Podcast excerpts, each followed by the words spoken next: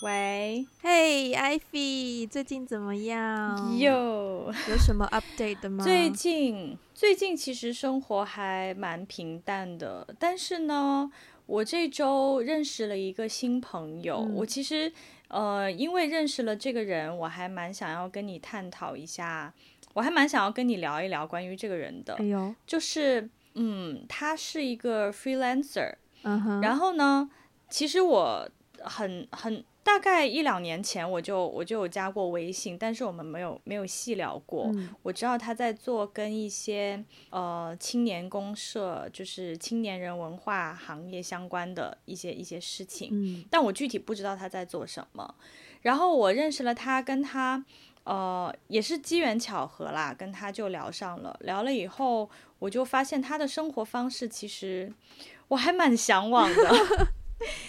对，因为因为首先我刚才有讲到嘛，他是一个 freelancer，然后年纪跟我差不多大，嗯，但是问题是，他所在的行业和他现在做的事情，其实要让他变成一个 freelancer，就是我的意思就是说，在自由职业的状况下，还有稳定的收入来源，其实不是那么容易的事情。嗯，对，因为他是学生物的。嗯，对，所以他对工作头几年，他就也是一直在做跟生物、跟自然环境有关的行业，然后，但他就厌倦了那种朝九晚五的生活，于是他就想要去探索一种更，就是更适合自己的生活方式吧。嗯，然后这两年，他终于探索出了一条呃新的路，就是可以不在他。就是他不需要朝九晚五的去办公室的情况下，他自己 launch 了 project，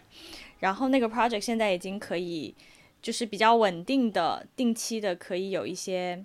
呃经济来源。嗯、对，他只需要偶尔花点时间去。看一看那个项目，然后他就可以继继续的在做自己喜欢的事情了。嗯，对，所以他的整个生活方式，而且他现在想去哪里就去哪里。他可能打算说，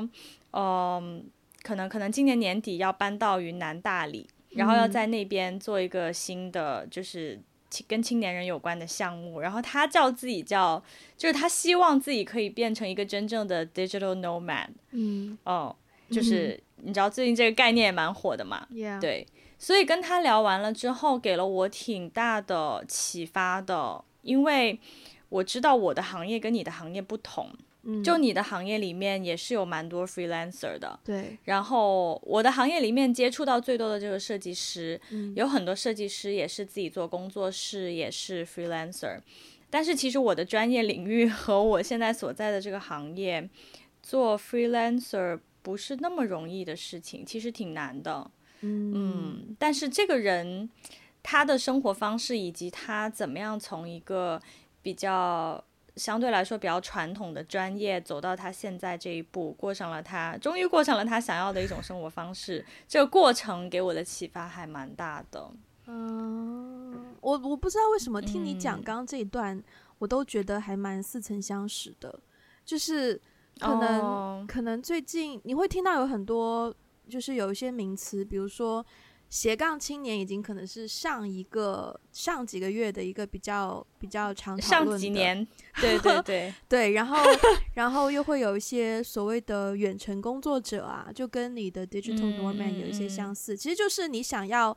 呃摆脱。不一定是摆脱，但就是离开原本固有的朝九晚五上班族的生活模式，然后转换去一个新的生活模式，嗯、等于是，嗯、呃，这里可以稍微应一下题，就是所谓的打破常规。但是你知道，我觉得很奇怪的一点是在我的角度哦，我会觉得我跟你就是刚刚相反的 position，嗯，因为我习惯了，呃，就是不停的转换，但是不是说转换。轨道只是说不停的跟不同的一群人，因为我的工作基本上都是 project base，我就是一个 freelancer 嘛，对，所以就是有活。就接，有活就接，有活就接，然后每一个项目的呃内容不一样，然后有某种程度上有些性质也会不一样，然后工作的人也不一样，工作的那个环境文化也都会不一样，所以嗯，对我来说，其实我有的时候会蛮渴望有一个稳定的。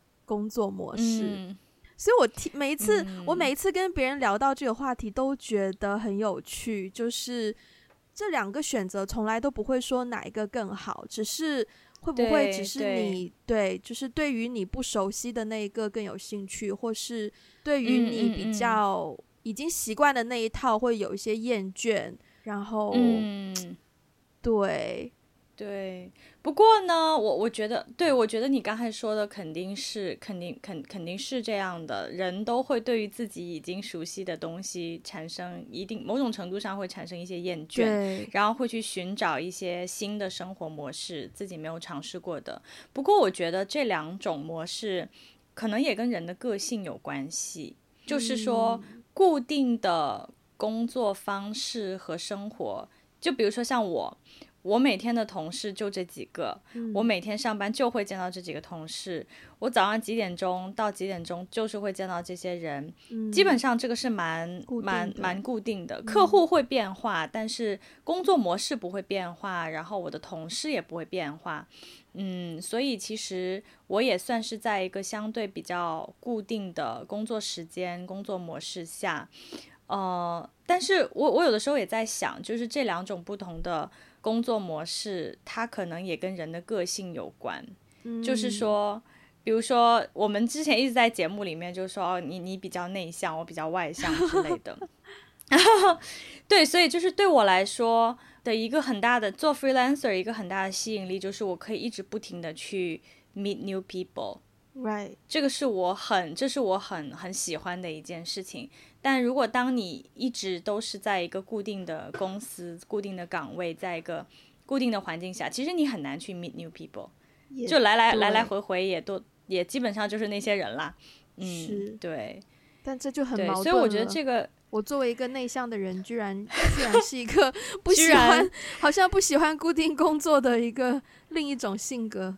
对，所以我觉得可能选择不同的。工作模式就是适应哪一种不同的工作模式，可能也跟这个人本身的个性会有一些关系。嗯，我觉得我们这样子聊，就是可以聊得非常理性。但是当有类似这样的选择真的出现的时候，多多少少还是会面对一些、嗯、一些 struggle。你比如说，我会想到说，大概两年前，就是这个 podcast 开始之前，那个时候也是事业上经历了一个选择，哦、然后。就是让我去从一个 freelancer 的身份，是不是要切换成变成一个稳定的朝九晚五上班族的一个模式？当时也会有很多这样的思考，因为说句实在话，当你真的面对这样一个选择的时候，你要考量的东西太多了。就比如说，呃，某种程度上，你需要一份工作给你稳定的，不一定要稳定，但至少要给你经济来源吧。对。那另外就是这份工作的性质跟你之前。可能还是有一些相似，不然别人也不会找你，对不对？嗯，嗯，所以你会有很多不同不同的考量。但是我我其实想要问的是，就是假如这种选择是一种打破常规，好了，我们再我们先这样子去聊这个话题。嗯、那嗯嗯，嗯你有什么印象深刻的就是你曾经经历过的打破常规的选择吗？嗯，我觉得这个问题。其实往大的来说，哈，我觉得我的人生经历到目前为止还蛮顺的。然后，对啊，对，因为在在别人眼里看来，我其实就是上的学校也还挺啊，也还行。然后我我在学校的成绩，在学校的成绩也还可以，然后工作也还可以。当然，我觉得我的工作不算是常规的工作，至少在我。我的专业领域不是不是什么很 common 的选择，我觉得工作是、嗯、是是一个打破常规的选择。但是你刚才在问这个问题的时候，我第一印象想到，真的就是一个很小很小很小的细节，嗯、然后那个细节真的是我感觉应该算是人生中第一次打破常规的去。去开始去追寻我自己真的想要做的是什么，which is 就是就是我第一次登台唱歌。我跟你说这件事情，什么时候？我跟你说这高一的时候啊，哦，就是我们，哦、对，我还我还记得你唱什么歌哎，天哪，没有啊，是 All Star 篮球赛，诶，不是不是十大歌手哦。这件事情发生的很蹊跷，就是因为呢，其实我是从小就很喜欢唱歌，但是呢，我从来没有在大家面前表演过。以前我们初中的时候，大家呃那个什么歌歌手比赛啊什么，都是合唱队的人去唱的。嗯，然后我就觉得我自己不是科班出身，然后我也。对吧？好像实力也不是很好，嗯、我就都没有报名，没有参加。嗯，然后呢，到了高一的时候，呃，而且是刚进刚进高中第一个学期，我们不是有一个 All Star 篮球赛嘛？然后篮球赛有一场中场表演，对对，中场表演他一般会招大概两到三个 team 的人，对，去去演出。嗯，然后当时这件事情是怎么发生的？是我们班的班长。他好像是社联还是我都不记得奥赛篮球赛是是，是哪一个部门办的？OK，他是社联的人，对，对，他是社联的人。然后他知道有中场表演这么一回事。嗯、然后呢，我记得我们高高中的时候有一起去唱唱过歌，就唱 K，就一群人、嗯、班里一群人去唱。然后当时他就有说：“哎、啊，你唱歌蛮好听的耶。”对对对。然后呢，他就问我。呃，我们篮球赛有中场表演，你要不要来？就是参加一下面试之类的。然后我就说不去了。嗯、对，因为我从来没有在大家面前表演过，我就觉得这个东西不是我的，不是我的路子。嗯，嗯，我也我也很我也很害怕在众人面前开口说话，就是，嗯，就是就是就是我那个时候还蛮胆怯的一个人。但是呢，他就觉得说啊，可是你你不报名，我觉得有点可惜哎。然后他就。就是他好像是面试了，因为他当时是其中一个面试官吧，可能，然后他面试了一些人之后，可能就觉得好像实力也没有很好的样子，然后他自己就帮我报了名。啊！然后他帮我报了名之后，有一天我 randomly 收到一条短信，就是让让我要我去面试，然后我就一直不知道为什么，就我不知道为什么我会收到这个。这个这个短信，然后我也不知道这件事情是怎么发生的，嗯，但是后来我还是去了，然后就入选了，嗯，然后就真的参加了中场表演。虽然那次表演不是我自己一个人，是我们有四个女生一起合唱了一首歌，嗯，但是那个真的是我第一次站在这么多人面前，整个篮球场哎，嗯，我有印象，在这么多人面前对演出。然后从此以后呢，从那次以后呢，就开始有一些，我就开始被同学们知道说，哦，原来你会唱歌哦。然后所以后后来就有一些大大小小的场合都会有都会有同学找到我，然后我就好像越来越不害怕在大家面前 表现自己。我觉得这个听起来不是一个什么打破常规的生活，但是对我来说，好像我感觉我的人生就是从那个时候有一点。可以用“开挂”这个词？你对，我突然间想起来，这个可能跟我们今天的 topic 没关系，但是我是突然想起来，嗯，原来我们进入高中之后，我第一次唱歌是军训的时候，哎，军训的时候，我们班也是四个女生，哦、我们有唱歌表演的。Oh my god！我差点都忘了那段经验。Anyway, 但那是你开挂的人生吗？没有没有，因为其实我习惯了 be on stage，就是小时候是经常就是有一些朗诵比赛啊什么的，oh. 或是主持啊，会会被会被表扬的孩子。不一定说是被表扬，但就是蛮习惯，就是要在舞台上去展示这样的这样的一件事。反而是慢慢越长大，uh, 这个东西越收起来了。我觉得还蛮奇妙的。嗯，对，我跟你正好相反。真的耶！你是越来越开挂，我是越来越合挂、收挂、关挂、收挂。在想一个合理的反义词，但是收挂还蛮好笑的，关挂 可还行。哦，但是我想问的是，你喜欢那种感受吗？嗯、就是你做了一件你从来没做过的事，然后我不知道你会有什么情绪，maybe 紧张，或者是期待，或者是你还记得那种感受吗？这个、我还记得，我还记得，就是一开始我就是会一直怀疑自己，嗯、我就会一直觉得，哎，我不行了，我不行了，不可以了，不可以了，然后我会很紧张，嗯，就是。就是因为我要面对一个我从来没有面对过的事情，我会非常紧张。嗯，可是呢，当第一次尝试结束了之后，我收到了一些好的评价以后，那个真的给了我非常大的底气。我就会觉得哦，原来我可以做，我原来我可以做这样的事情。然后之后我就会越来越敢于去尝试一些我没有做过的事情。嗯，对，所以其实后来人生之所以开挂，也是因为我越来越 enjoy 在舞台上的感觉。嗯，对，然后也发现说我我不只是，嗯、呃，对，我不只是过过平淡的生活，念念书啊，就嗯就这样子，我也可以去有更多的可能性去挖掘自己不同的面相。嗯，对，所以那种感觉。还蛮好的，说实话。嗯，我这个时候又又又要来给一个反常的思维。嗯，你知道大家很常说，就是跳出你的舒适圈。嗯，我觉得你刚刚那个例子算是一个蛮 typical 的，就是跳出你的舒适圈，去迎接一个新的事物，或是新一个未知的东西。对，但是对我来说，我曾经有一次就是在 Facebook 上面。季节性那种很 moody 的时候发一些感言，就是我可能从大学毕业到现在也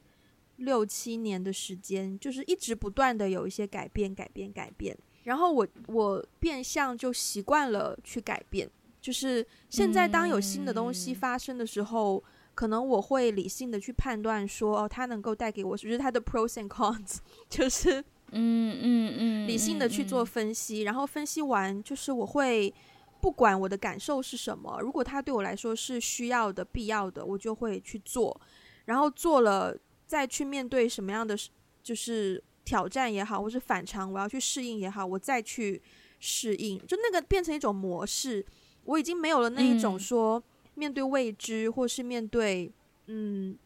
就是跳出舒适圈，所谓的那种紧张感，或是或是任何的感觉，就有一点麻木了啊。对，我其实蛮不喜欢这种感觉的，我很希望能够再次体验到那种对一个新的东西要来的那种期待也好，或是紧张害怕也好，就是我的我的心态变得非常的相反。因为我当时发完那篇就是贴文之后，底下就有人留言就说跳出舒适圈是好事。但是我的感受真的就是，嗯、可是我一直都在舒适圈以外，我一直在跳出我的舒适圈，我反而觉得如果让我待在我的舒适圈，嗯，那个才是对我来说真正的挑战。嗯嗯嗯，明白了。嗯，因为人真的好奇妙，嗯，就每一个人的生活都真的是非常不一样。嗯，哎，不过你刚刚说的这个点，我也在反思我自己的经历。我觉得跳出舒适圈有两个。就是有两个很重要的点呢，怎么说？就是说，比如说我刚才说的第一次登台唱歌也好，还是我们开始了这个 podcast 也好，嗯，对我来说，它并没有一上来就直接影响我的核心生活。就是我高中第一次唱歌，我只是我只是 开了一个打双引号的演艺事业而已，但是我没有 drop out。我没有退学，嗯、我该学我该学习还是在学习，啊，然后我做 podcast，我没有辞职做，我.我还是在做我的工作。可是，是就是我觉得这种舒适圈，嗯、对我觉得这个舒适圈对我来说其实还是蛮舒适的，就是它有点像一个 bonus，在我的生活圈。就在我的日常生活当中，诶，加了一些东西。那这个东西好，那肯定就是个 bonus。不好的话，我也有一些反思等等的。嗯、但是我印象比较深刻的是，我一七年，嗯、呃，一七年下半年的时候，我辞职了嘛，嗯、就是裸辞。其实我经常干裸辞这种事情，在很多人看来也也是蛮打破常规的一件事情，因为你怎么都可以不找好下家呢？但是我常常就是。觉得如果我被逼到一个点上，我实在是无法再忍受这样的生活，我没有办法带着这样的情绪、投入到我的工作当中，那对我的工作和对我的雇主都是不负责任的。嗯，所以我就想要赶紧走，赶紧做好交接。嗯，我记得一七年年底的时候，我辞职了以后，我大概其实有做了两三个月的 freelancer 吧。就是那两个两三个月，对，我没有收入，然后我也还没有找到下一份工作，我基本上就是靠接一些小的项目来维持我的生活。嗯。那个真的是非常非常考验我，那个真的是走出舒适圈说说实话，因为当我的生活来源，当我的经济来源不稳定了以后，被被 cut 掉了以后，哇，我觉得那个打破常规还蛮痛苦的。就是就是那个是我第一次意识到说，哦，原来打破常规是要付出一些代价的。这个代价就是你有没有这样的经济实力去，嗯、呃，承担你没有稳定收入来源之后。你还可以生活，以及你你的你的心情，你的你的心理素质，可不可以去承受这一切未知的到来？嗯，对，所以那一次是我应该说是我人生当中第一次真正意义上的，嗯，走出舒适圈。嗯，嗯，所以我觉得刚才你提到的说走出舒适圈到底是好事还是不好，以及就是像你的经历走出舒适舒适圈，其实。反而变成一种常规，嗯，我觉得也可能也分那个舒适圈是你的核心的舒适圈，还是还是嗯一个。对，我我又要来跟你咨询一些职业道路、生涯发展的。就其实我最近也在想我的职业规划，因为就是、嗯、呃，就就是电影这个行业还是蛮奇妙的。就是每个人在这个行业里面，嗯、他能够立足生根的方式可能都不一样。一百个导演有一百个不同的开始的方式，有的呢可能就是很很幸运、很顺利得到了电视台或是电影公司的一个合约，请他拍他的一个长片，然后有一就有二，有二就有三，嗯、他就开始了。那有的呢可能就前期比较辛苦，他要不断的去。证明自己的实力，或者是用自己的剧本去打动投资人，或者是呃用自己的不知道人脉去联络到新的机会，怎么怎么样？所以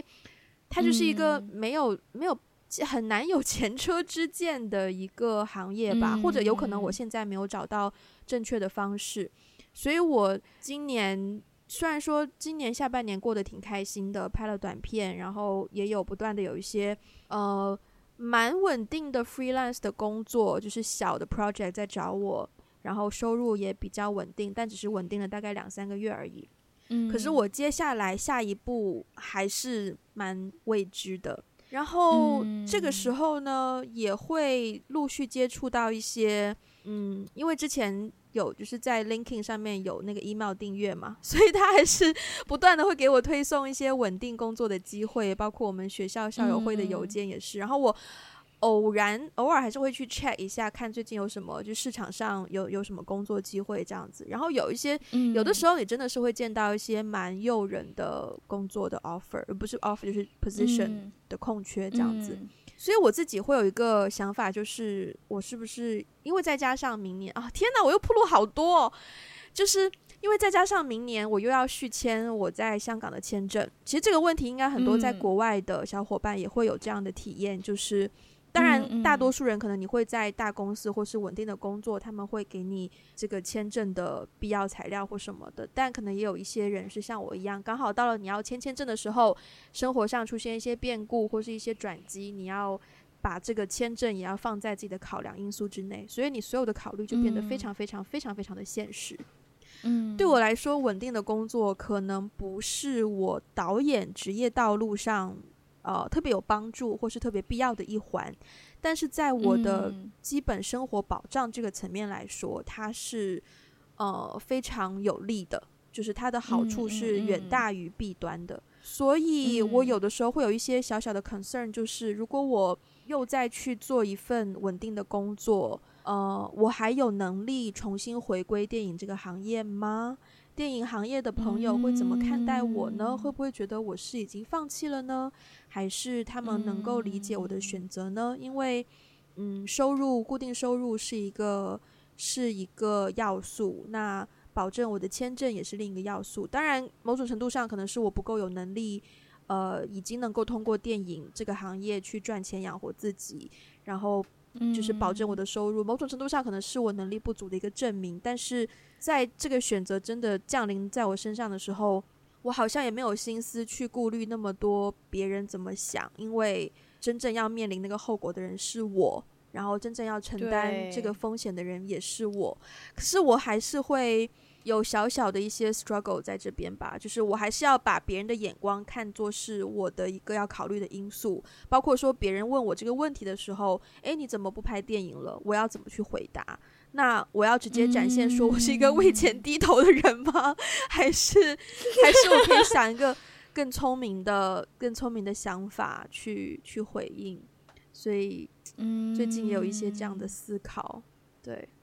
我觉得你这思考都是非常非常现实的一个思考。其实我最近也在经历类似的这种、嗯、呃思考，有非常非常多的呃 thinking process。嗯、然后呢，我我倒是从一个朋友那里听到呃一个蛮好的建议，可能不能直接借鉴在你的行业，但是呢，我觉得这个思路还是蛮蛮不错的，就是。嗯，如果现在这个阶段你必须要通过一份稳定的工作来，比如说 secure 你的 visa，secure 你的生活等等等等，我觉得它不是一个不好的选择。虽然你大部分时间可能会投入在这个工作当中，嗯、那真正留给电影创作的时间就少了。嗯、但是我觉得曲线救国嘛，我我我觉得它是它是一个至少它是一个可以保障。你你稳定生活的一个来源，这个是真的是非常非常重要，真的是到了三十岁才 意识到稳定的生活来源太重要了。但是我之前也跟一个朋友在聊说，那对于我我想要从事的那个行业，对于我想要从事的那个事情，可是那个事情现在没有办法给我带来稳定的收入来源，嗯，那怎么办？他他给了我一个蛮好的建议，就是说，那你也要 stay active。在你想要去 pursue 的那个领域，嗯、你要让别人知道你没有在放弃，嗯、你不是离开了那个圈子的，你还是在那个圈子里面，就是呃，跟跟大家很熟络，然后完全了解这个圈子里面正在发生的事情。嗯、那对于我来说呢，我我的就是我想要 pursue 的那个 career 也是有点类似的，就是我可能没有办法靠那个来维持一个稳定的收入。但是他有鼓励我说写文章，嗯，因为他说写文章是一个你可以，你你你要一一直就是 keep yourself posted 的一个方式，嗯、就是你你因为你要写一篇文章的话，你要查很多很多的资料，然后你要去了解这个这个议题是什么，那个议题是什么，他们的 conflict 是什么，最后有哪些不同的 big players，他就说。呃，如果你现在没有在这个行业里，首先你可以去多认识这个行业里的人，但是同时你要让你的资讯跟上时代的脚步，就是你你对对对，你要跟上时代的脚步，所以你必须要非常敏感于现在这个行业里面正在发生什么。嗯、那最好的方式就是你不停的写文章，嗯，因为你输出的时候才知道自己了解不了解。当然，这个是对我我在的这个行业里面的一个比较。我觉得还是挺好的一个建议，对。但是我觉得对于你的行业，可能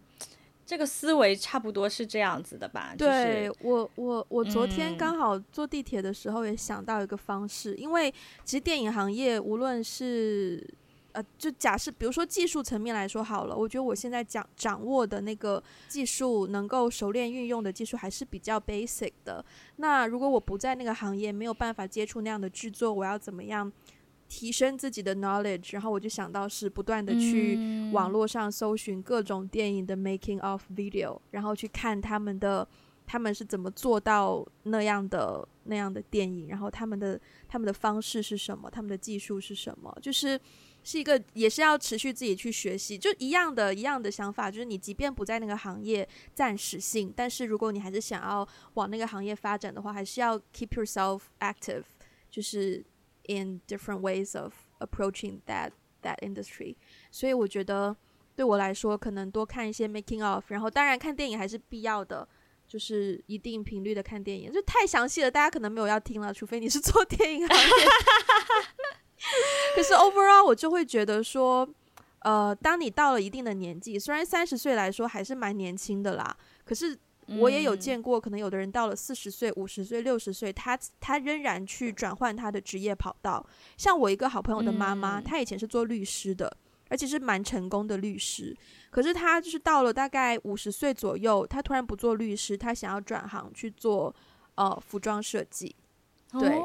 对，然后呢，嗯、那个时候呢，他就有发过一篇类似小鸡汤的文章，然后就那那个文章里面就列表了很多其实被社会定义为成功人士，他们是在自己哪一个岁数才真正转换成他的现在的职业？那个、那个、那个、那个文章里面，就可能从二十岁到三十岁、四十岁、五十岁、六十岁，甚至七十岁，都有人是呃存在的。就是说，可能有的人七十岁，他才找到自己真正适合、喜欢并且擅长的。那个 career，然后才闯出自己的一片天。所以有有的时候，大家会问说，是不是到了某个年纪，你再去所谓转换你的职业跑道，你风险会很高，因为你等于是你的赌注会很大。就如果你失败了，可能你之前的就是叫做什么“东江一一去不复返”吗？还是什么？有没有这样的一个 saying？我不知道。哦，是是是。对，就是你可能之前累积的所有东西都会化为。就是虚无，就是泡影。但是我觉得这个是正常的吧，而且，嗯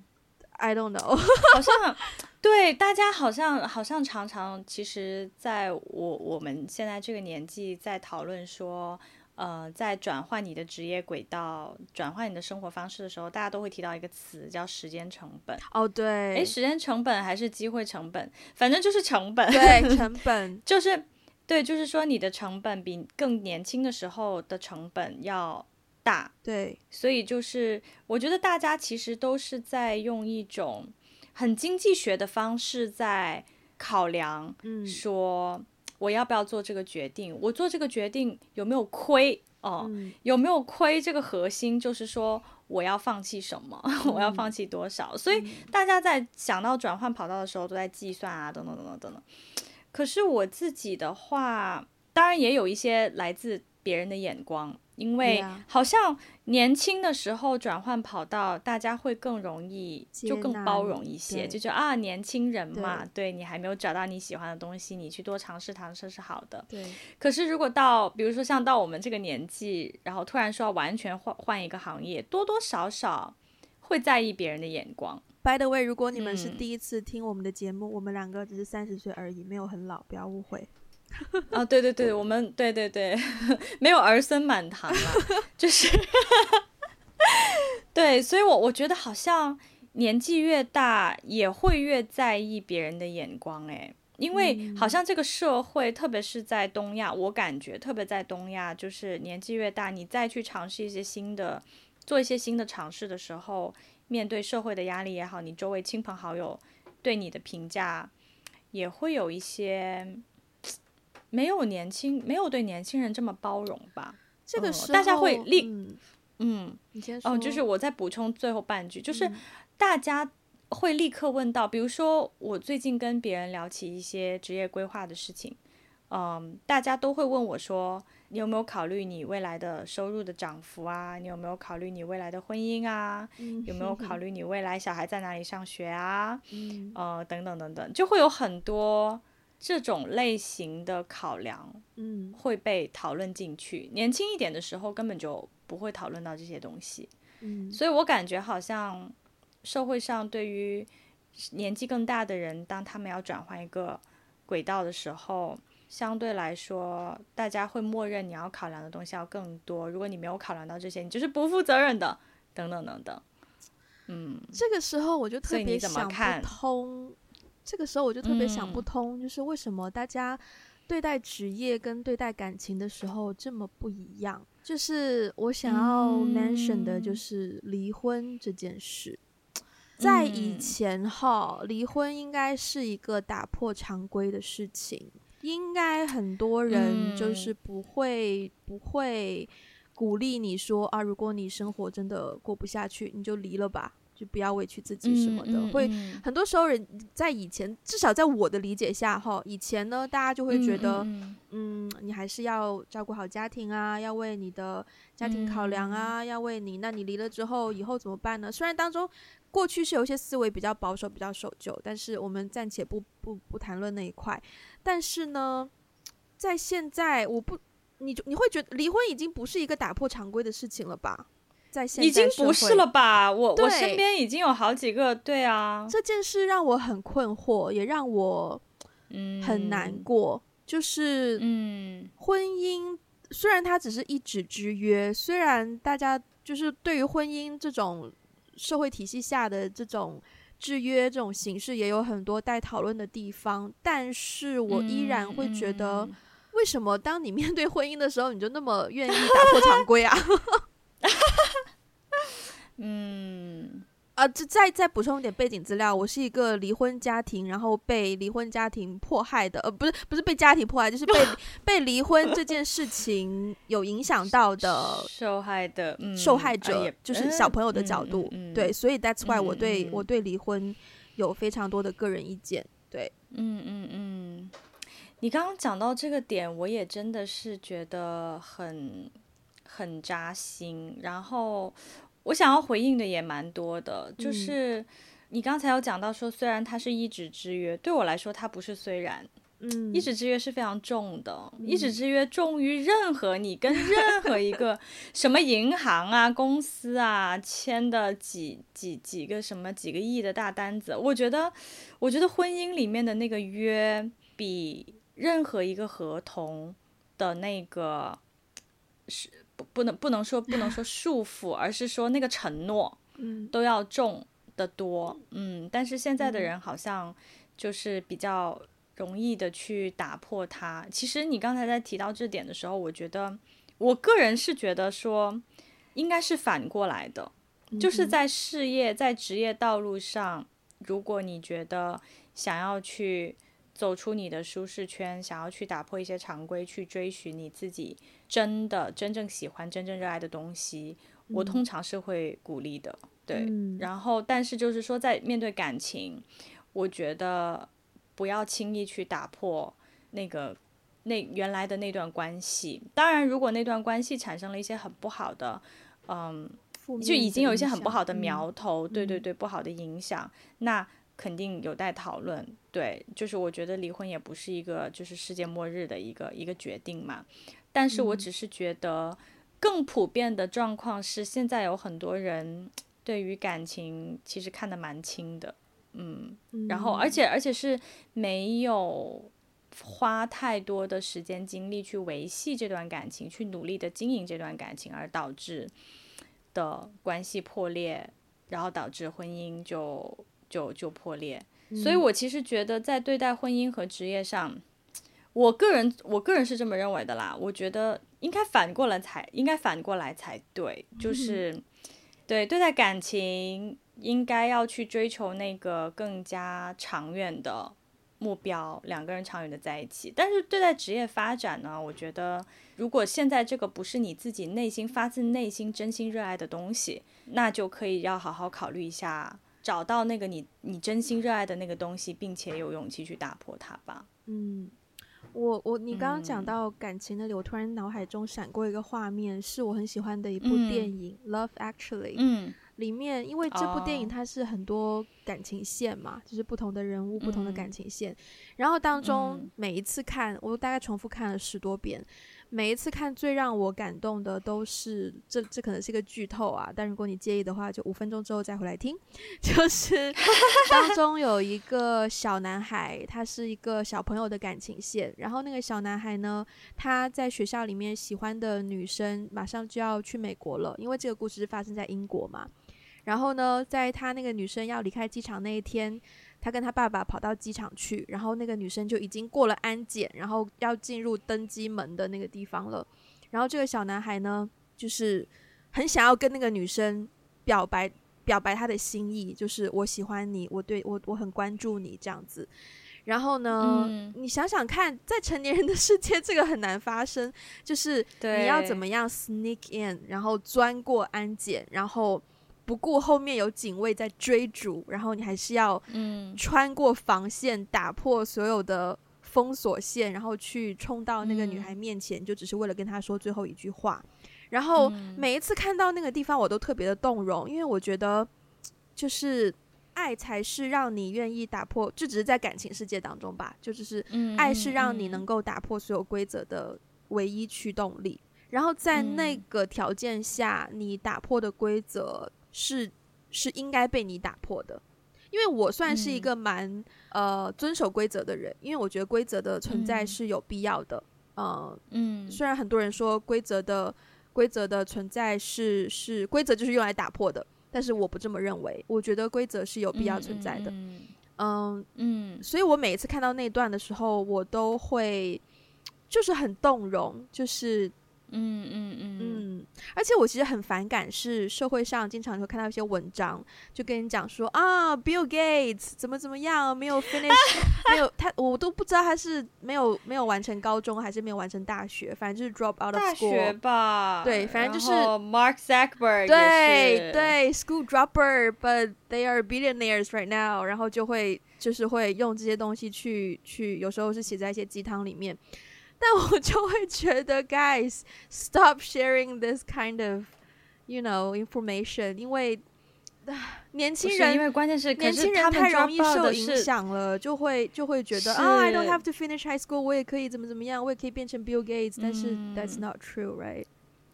对，但问题是人家 drop out 的是 Harvard 啊，你能考上 Harvard 的也不太容易吧？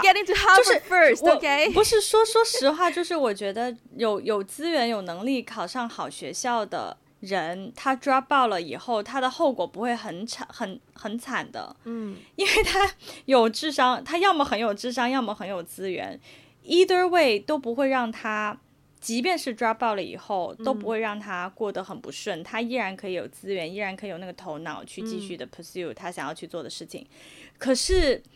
就是说，我觉得这里又回到了一个问题，就是，嗯，比如说你刚才分享的那些心灵鸡汤，他也是在鼓励大家，就是好像有一种误导人的那种感觉，就是鼓励你啊，其实打破常规是好的，你不一定要。完完成你的学业也可以怎样怎样，但是问题是，我觉得这是有一个原则，就是这是有一条底线的，就打破常规不是生活当中的每一件事情都要被打破，right？有的事情是不可以被打破，你不可以横冲马路，对吧？你不可以逆行，这样酒后不能驾驶，对对对 对，就有一些规则是不可以被打破的，那。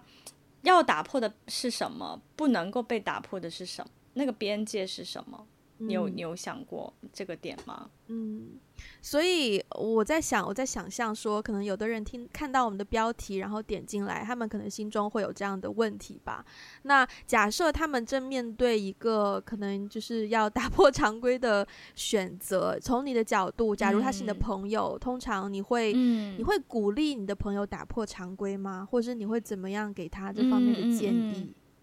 我觉得要看情况。嗯。我觉得要看情况，因为首先要看我跟他的了解，我对这个人的了解程度，嗯，对。但是我觉得更重要的是他对他自己的了解程度是什么，嗯，嗯，然后因为其实通常呢，跟我其实我常常跟朋友之间会发生这样的对话嘛，就是关于我们最后想要从事的那个行业，以及我们想要。呃，拥有的一段感情，其实还蛮经常发生这样的对话的。嗯，但是我发现不是很多人真的知道自己要什么，就对要什么。我觉得这个是最最最，嗯，这个是做决定之前最核心的一个点，就是因为你首先要知道，嗯，你喜欢什么。嗯，像你刚才说，打破常规的那个原动力应该是爱嘛。嗯，像那个小男孩对那个小女孩一样，我觉得职业选择也是一样的。嗯，你现在做的这个事情有没有让你感觉被 value？你是不是真心热爱？你是不是真心喜欢？其实这些问题你每天问自己十遍，终究还是会有一点感觉的。其实那个答案你自己是知道的嘛。嗯，但是可能很多人他是不知道的。嗯，所以我觉得有有两点吧。我我通常给朋友的建议都是说，嗯，最重要的是。就是了解自己，就是你是不是真的热爱，嗯，现在的这个生活状态，热爱现在这份职业，以及你知不知道自己适合什么样的生活，嗯，适合什么样的呃职业发展道路，嗯，对。其实如果基本上，如果一个人很了解自己喜欢什么，适合什么，那只要他不那么在意旁人的目光，其实答案很快就会。嗯，呼之欲出。嗯，对我来说，啊、我觉得当当有人问我，就是。可能这个决定会打破常规或什么的。我觉得，呃，不要为了要去打破规则而打破规则吧。一方面，嗯，然后另一方面，我觉得是，嗯，即便我会这样说，听上去很保守，但是我会鼓励他不要因为这些常规，然后禁锢了你的思维方式。就是不要觉得你的选择永远是有局限的。嗯、其实，其实路是人走出来的。说出这句话，我觉得自己好有年纪哦。但的确就是这样子，就是。呃，你以为你只有两个选择，但其实你可能有第三个选择，只是你没有发现。当你知道你想要什么，嗯、以及你分析到说你要通过怎么样的方式才能够得到你想要的东西，你自然而然会找到一条真正属于你的道路。那条道路可能是打破了常规的，但也有可能不是。所以我觉得跟你讲的很相似，就是你还是要知道自己要什么，然后去再去思考你这个选择应该怎么做，或是你要怎么样得到你想要的，去到你想要的那个目的地。对，嗯，所以如果回到我们今天的这个主题，嗯，你觉得年纪越大越害怕打破常规吗？嗯，好问题，好问题。我先说好了，嗯，好，我我我我有一个。反思就是，我发现当我们提到打破常规这个 term 的时候，它常常是从一个第三视角去看的结果，就是呃，是别人看到你觉得你打破了某种规则，呃，但如果你站在自己的角度，打破规则它只是一个结果，它不是你的出发点。所以当当你审视到自己需要什么、不需要什么的时候，其实你也某种程度上就不会那么在乎常不常规。这件事，这个跟年纪，我觉得不见得有很很大的关系。只是说，呃，这个问题是建立在首先，呃，认可了打破常规这个事实，然后再去问说，是不是年纪越大越害怕？嗯。那如果是从这种第三人称的角度去讨论的话，那我觉得年纪越大越害怕是正常的，也是应该百分之九十的人都会这样子，因为你的确要，呃，跟之前自己所拥有的很多东西说再见，然后，呃。所谓的那个什么机会成本、时间成本，或是什么什么成本，就是越越大的。但是，Yeah，我觉得要更好的回答这个问题，我们首先要去认识真正的认识打破常规这件所谓的这件事吧。呀嗯嗯，这个问题还蛮难回答的耶。但是我我还是想要。这个问题刚开始被问出来的时候，我就在思考说常规是什么？嗯嗯，然后以及为什么常规要被打破呢？嗯，对，为什么它不是一个自然进进化的过程，而是一个被打破的过程？嗯，对。然后我就想到说，打破常规，常规这个点呢，好像我前两个星期不是去了一次东北出差嘛？嗯，然后我好像有跟你分享说。我在那边有很多很多的体会，就是我意识到我所在的那个场合对女性其实有一点点不是那么的平等。嗯嗯，所以在餐桌上有非常多，你知道，在中国有很浓厚的应酬 应酬文化的地方，对它那个应酬文化的本质其实是权力的一种体现，就是谁敬酒谁喝酒，其实它是一种。Power dynamics，然后在这种 power dynamic 的过程当中，我就发现女女性的那个就是被对待的方式其实是不是很平等。一方面是地位比较低，另外一方面是有一些性别上的歧视之类的。嗯，然后我就本能的去打破它了。嗯嗯、对我没有去遵守，我呃，舌头，我没有去遵守。嗯，一些当地的所谓应酬文化当中，一个女性应该要扮演的角色，我没有去对 follow 那些 rules，我就是 be myself，、嗯、我自己该说话的时候就说话，嗯、我该我该喝酒的时候就喝酒，怎么怎么样的。嗯，那某种程度上，我就是在打破他们的常规。嗯，所以当我想到说打破常规这个词的时候，我可能第一个想到的是这个常规。在我的价值观里面，它是对的吗？嗯，它是对的还是错的？嗯，如果它是错的话，那打破它难道不是一件很理所应当的事情吗？嗯嗯，当然打破一定有代价，嗯，对，这个代价可能就是，比如说在刚才我提到的那个情境下，这个代价可能就是别人会觉得我不合群，别人会觉得我不好合作，等等等等。但是这个就是我自己需要承担的啊。就是我打破它的时候，嗯、我一定会想到它的后果的。嗯、可是如果我认定了打破常规，打破那个常规是对的的话，那我还是会选择 去做。嗯，所以，所以其实从这个角度去思考的话，好像跟年纪 没什么太大关系，只是说。OK，只是说我我理解，因为现在我一个人，就是我还没有自己的家庭，所以我这样去打破常规的话，嗯、比如说，那别人就会，呃，我可能如果我现在是一个呃自己出来工作的状态，那别人给我的生意就会少，嗯、那 OK，我少一点收入。如果我有一个家庭，嗯、要我养，嗯、那我打破常规的后果就是依然。对，依然是我会少一点收入。可是如果我少一点收入的话，我的我的我的家庭，我的孩子可能就对，可能就要饿死了。那这么极端，那这个时候，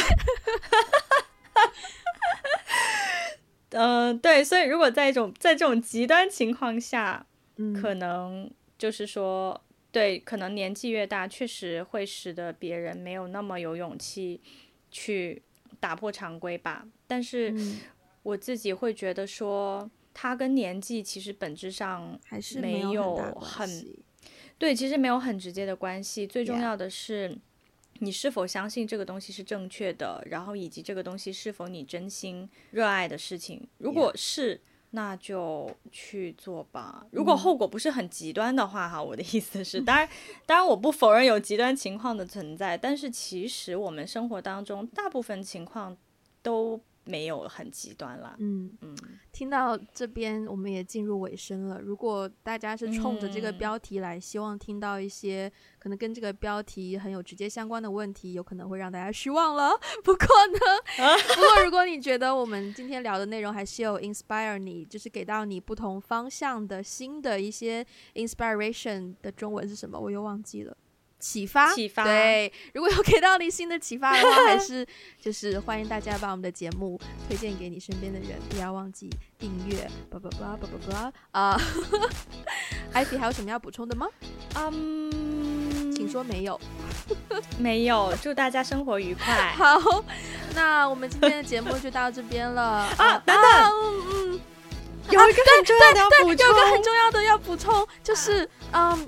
我们现在有一个听众群，没有错，对，是一个听众的微信的群组，所以如果你有兴趣想要加入的话呢，可以去我们的微博跟跟 Instagram，然后会看到我们的 po 文，那后面会带有这个微信群的二维码，到时候你扫描这个最新的二维码就可以加入了。嗯嗯，我们的 show notes 下面也有我们的微信。对，群的二维码。补充一点，如果你是在喜马拉雅或小宇宙收听的话，你会看到这个二维码，就是还是有分平台的。OK，呃，好，那如果你喜欢我们的节目，想要跟我们有更多互动的话，除了微博跟 Instagram，也可以去我们的博客 WeGotAblog.com，然后也可以在上面呃写邮件给我们，然后也可以去 Patreon，还有。呃，爱发电给我找到我们，然后给我们一些实质性的支持。那也不要忘记去 Apple Podcast 给一个五星的评论，以及留下你的评语哦。